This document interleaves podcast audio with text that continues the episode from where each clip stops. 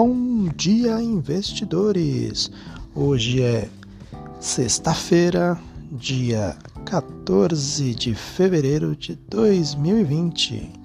Nesta manhã, trazendo para vocês aí os principais assuntos que iremos é, ter no dia aí, vai movimentar o nosso mercado financeiro. É, hoje é, já dia 14 de fevereiro e eu né, comentei esses dias no, no meus 59 segundos de informação um, que eu coloco às vezes no meu Instagram.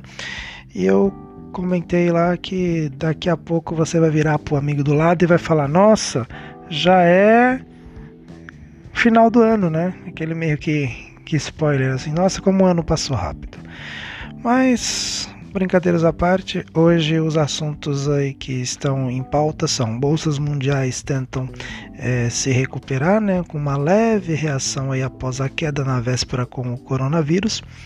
É, no Brasil, o IBCP e o WISP é, cambial movimento mercado. Os mercados estão cautelosos nessa sexta-feira, acompanhando aí o surto do coronavírus ainda na China, mas também os indicadores que serão divulgados ao longo do dia na União Europeia. É, Brasil, Estados Unidos, né? na China o número de atingidos pelo surto superou aí 65 mil pessoas, com mais de 1.300 mortes. Um erro na contagem do número de mortos na província de Hubei fez as autoridades de Beijing retirarem 108 nomes da lista de mortos por dupla contagem. É, surge dúvida nos Estados Unidos sobre a exatidão das informações que a China divulga sobre o surto. No Brasil, o mercado observa com atenção a divulgação do IBC, é, do IBCBR de dezembro pelo Banco Central às 9 horas.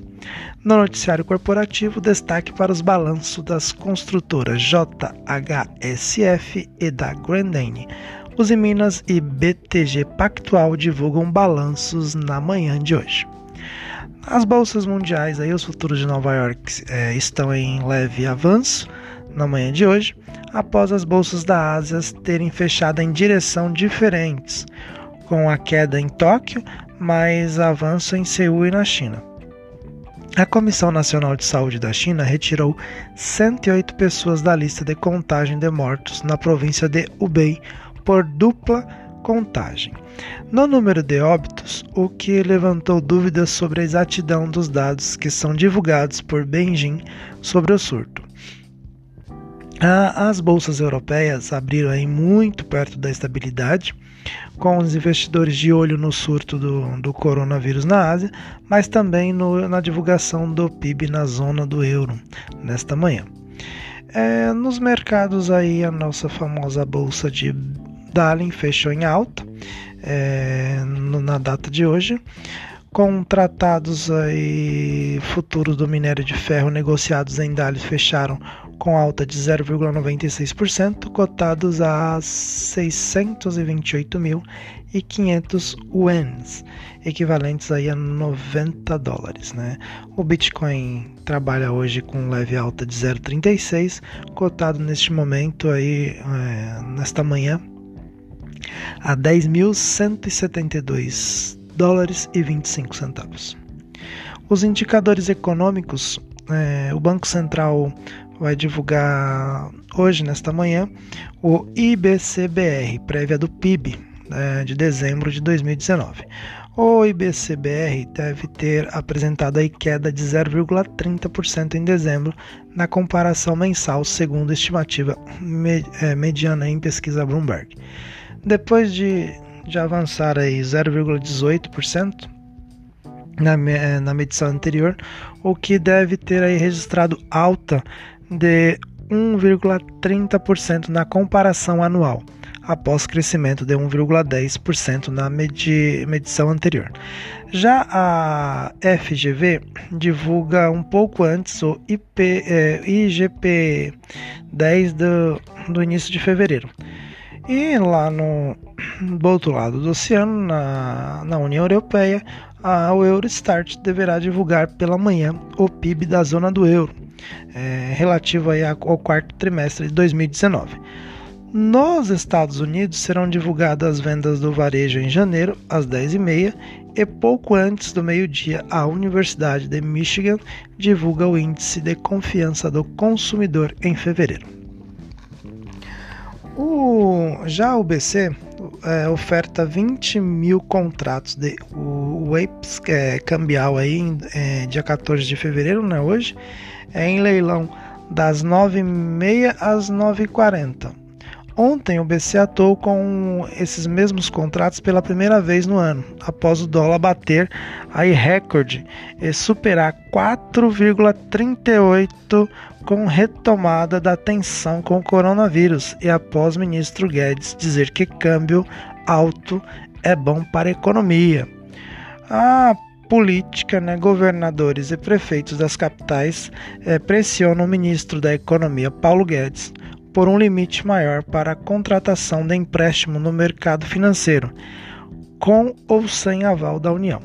Como 2020 é ano eleitoral, o prazo final para a obtenção dos empréstimos termina no começo de julho.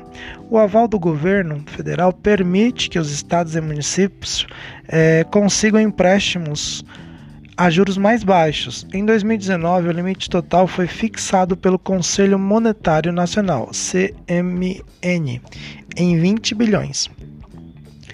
O Tesouro é, precisou bancar um calote de 8,3 bilhões em dívidas não pagas por estados e municípios, quase o dobro de 2018.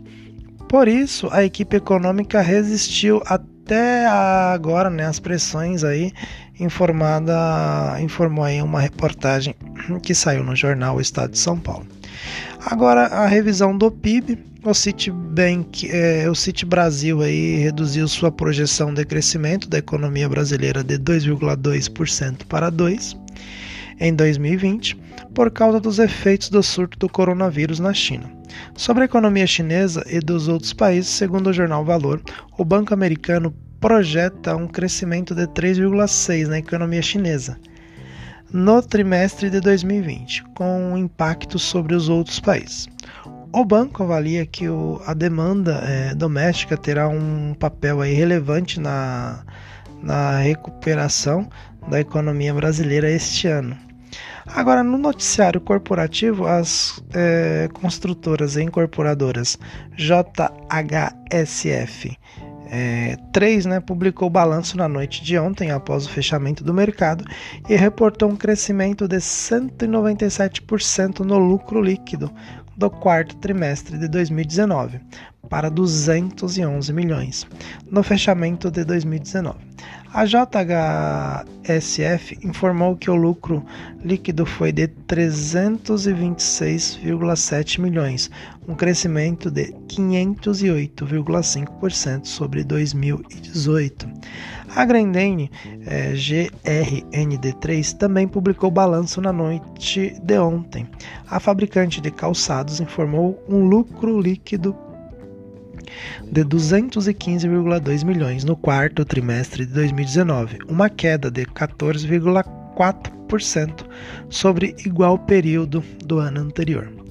Já o presidente da Petrobras, PETR3 e PETR4, afirmou que nenhum barril de petróleo deixou de ser produzido por conta da greve após a ANP alertar para riscos de abastecimento. Essas informações aí né, constam na na Bloomberg, né, nas agências do Estado e agências do Brasil. É, o mercado hoje provavelmente ele vai operar, né, vai estar tá na estabilidade, vai estar tá se recuperando do, da queda de ontem. Mas como eu sempre digo aí para os meus para as pessoas na qual eu estou sempre ali auxiliando, dando né, orientação, que quando você é um investidor pensando a longo prazo, você tem que estar tá preocupado é, em estar tá sempre comprando nos momentos que o mercado ele apresenta essas volatilidade aí para baixo, para que você possa é, montar sua carteira de forma consciente e com empresas que realmente é, tenham tenham aí é, fundamentos e boa governança. Né? Como eu falei lá no meu podcast especial de aposentadoria, que essa semana é, sai outro é, episódio aí do especial aposentadoria. Para não me alongar muito, vou ficando por aqui. Desejo aí a vocês um excelente dia e um ótimo final de semana aí para todos. Nos falamos na próxima semana e boas compras para quem vai às compras na data de hoje.